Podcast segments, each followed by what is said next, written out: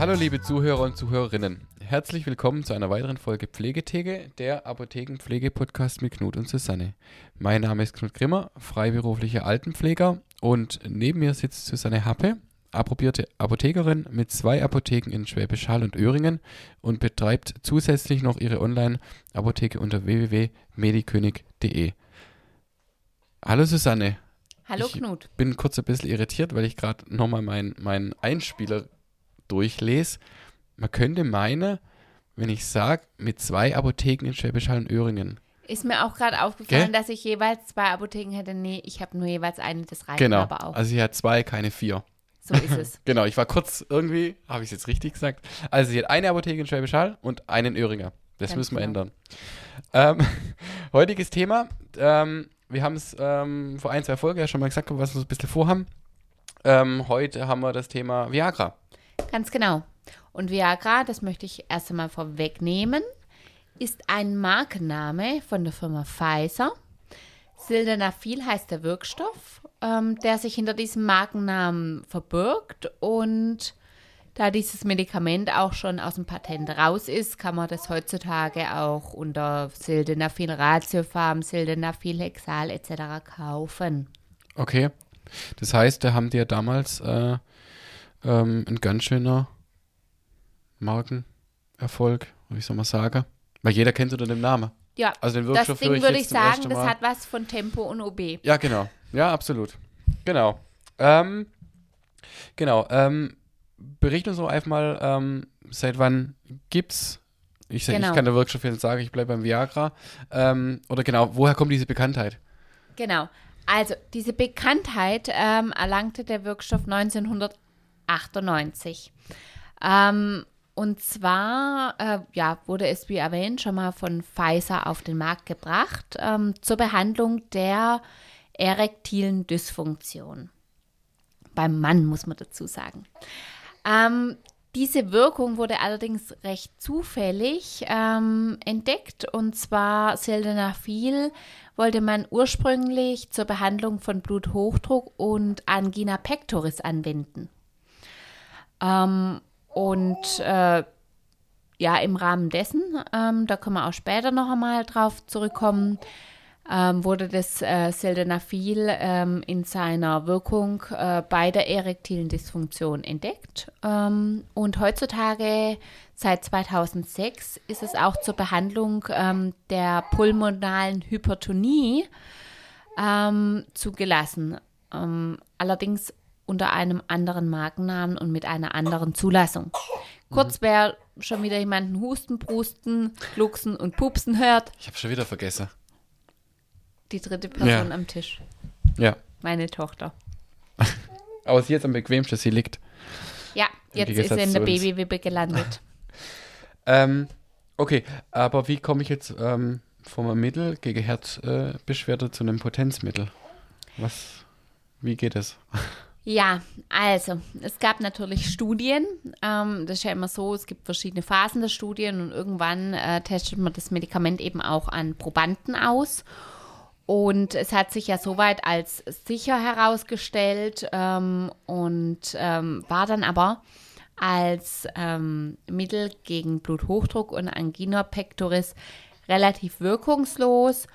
Und man fand dann eigentlich äh, diese, diese potenzsteigernde Wirkung ja mehr durch Zufall raus. Es gibt da verschiedene Legenden, die sich drum äh, ja, die sich drum entwickelt haben. Ähm, eine Geschichte erzählt davon, dass eine Krankenschwester, die die Studienprobanden am darauffolgenden Morgen wecken sollte, bemerkte, dass die meisten Männer auf dem Bauch lagen, als sie den Raum betrat. Eine weitere Geschichte erzählt, dass nach erfolgloser die Studie die Studienmedikation von den männlichen Probanden einfach nicht zurückgegeben wurde. Warum wohl? Tja, wie auch immer, eines steht im wahrsten Sinne des Wortes fest, ohne Stimulus wirkt auch Sildenafil nicht gefäßerweiternd. Ähm, das spricht jetzt vielleicht auch für die Krankenschwester. Okay, und äh, welche Nebenwirkungen oder auch Kontraindikationen hat das Viagra? Also, bei über 10% aller Patienten tritt Kopfschmerzen auf und Gesichtsrötung. Das hat einfach auch was mit verstärkter Durchblutung zu tun. Es kann aber auch zu Magenbeschwerden kommen oder abnorme visuelle Wahrnehmung, zum Beispiel ein blauer Schleier im Gesichtsfeld oder eine erhöhte Lichtempfindlichkeit. Das Reaktionsvermögen kann sich herabsetzen, es kann Schwindel auftreten, Rückenschmerzen, es kann sogar zu einer Dauererektion kommen. Gibt auch ein Fachwort dafür, aber ich glaube, das spreche ich jetzt nicht aus. Ähm, es steht, neuerdings gibt es sogar ähm, Hinweise auf Hörstörungen in Zusammenhang mit dieser Einnahme. Aber hm. wichtig sind auch die Kontraindikationen, denn man muss sich ja vorstellen, so Mittel gegen erektile Dysfunktion nehmen ja vorrangig auch ältere Personen und diese Personen nehmen oft zum Beispiel ähm, bestimmte Medikamente, die den Blutdruck senken sollen. Ähm, das sind dann nitrathaltige Medikamente, wie zum Beispiel Nitrolingualspray zum hm. akuten mhm. Blutdruck senken. Und ähm, wenn man die dann äh, mit dem ähm, Sildenafil kombiniert, äh, kann es zu einem akuten, lebensbedrohlichen Blutdruckabfall kommen. Mhm. Okay. Und äh, man hört ja immer wieder so, so Mythen oder Geschichten mit Todesfällen. Ja, in, in ist hauptsächlich ähm, durch Nichtbeachtung mhm. der Kontraindikationen aufgetreten oder sonstigen ja. Missbrauch. Also nicht das Viagra selber, sondern wie du es gerade gesagt hast, aufgrund der, der Kontraindikationen mit der Einnahme von anderen Medikamenten Deswegen einfach. ist es auch so wichtig, es ist verschreibungspflichtig mhm. und der Arztbesuch ist wichtig. Ja. Können wir auf unsere letzte Folge nochmal äh, äh, Thema E-Rezept, E-Gesundheitskarte, wenn es jemand peinlich ist und nichts sagt? Ja. Und der ist beim Kardiologen oder geht dann ja. zum, zum Hausarzt, weil er gerade einen hohen Blutdruck hat und der gibt einen Nitrolingualspray ja. und abends wird dann noch die Viagra eingeschmissen. Und er sagt nicht, warum er da hohen Blutdruck hat. Ja. Dann haben wir eine tödliche Wechselwirkung. So ja. ist es. Aber das okay. sind auch mhm. zum Beispiel die Sachen. Ja. Und das ist dann den Leuten vielleicht doch peinlich. Ja. Okay, jetzt kann ich es besser nachvollziehen. Ja. Dass es jemand peinlich ist. das war's, oder? Hast du uns sonst noch was? Nein, zu berichten? mir fällt jetzt gerade nichts mehr weiter zur Geschichte und äh, zu den weiteren Legenden, mhm. die sich drum wabern, äh, ein. Genau. Ich finde es ein ganz interessantes Thema. Ja. Weil im Prinzip aus einem Medikament, das man für eine Sache nehmen wollte, zum Schluss ein Medikament entstand für eine ganz andere Indikation, was aber einen Riesenerfolg gefeiert hat. Und als du das vorhin erzählt hast, äh, das, das Witzige ist ja, dass man es ja erst merkt, als man es wirklich am Probanden, am Menschen probiert hat. Ganz genau. Das gibt es aber öfter, dass Medikamente für eine bestimmte Sache mhm. entwickelt werden und dann zum Schluss aber was haben die dann die, eingesetzt werden. Die Jahre davor gemacht? Was haben die getestet? Die haben erst einmal die Verträglichkeit getestet. Okay. An Säugetieren, erstmal an Zellkulturen, an Säugetieren. Ähm, man versucht eben über bestimmte Wirkstoff-Targets mhm. ähm, eine bestimmte Wirkung zu erzielen.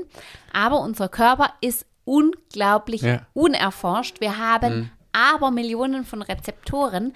Wir wissen gar nicht, was alles passiert, wenn wir was einnehmen und wo das wirklich angreift und wo das alles hinkommt. Dafür kennen wir uns immer noch zu wenig aus. Und deswegen haben wir manchmal solche Überraschungseffekte. Mhm. Also finde ich wahnsinnig, ja, witzig. Ja, dass man eigentlich von spannend. was ganz anderem ausgeht und es ein ganz anderer Effekt hat. Das hat ja auch bei Covid gezeigt, wo ja. immer wieder darüber diskutiert wurde, das hilft bei Covid, jenes mhm. hilft bei Covid. Alle dachten, was soll denn das? Mhm. Aber das ist manchmal so, bei manchen Sachen kann man es auch spontan begründen. Ja, äh, weshalb soll ein Cortison bei einer Covid äh, helfen? Ja, weil das Immunsystem mhm. dadurch herabgeschraubt wird und eine übermäßige Immunreaktion dadurch vermindert wird.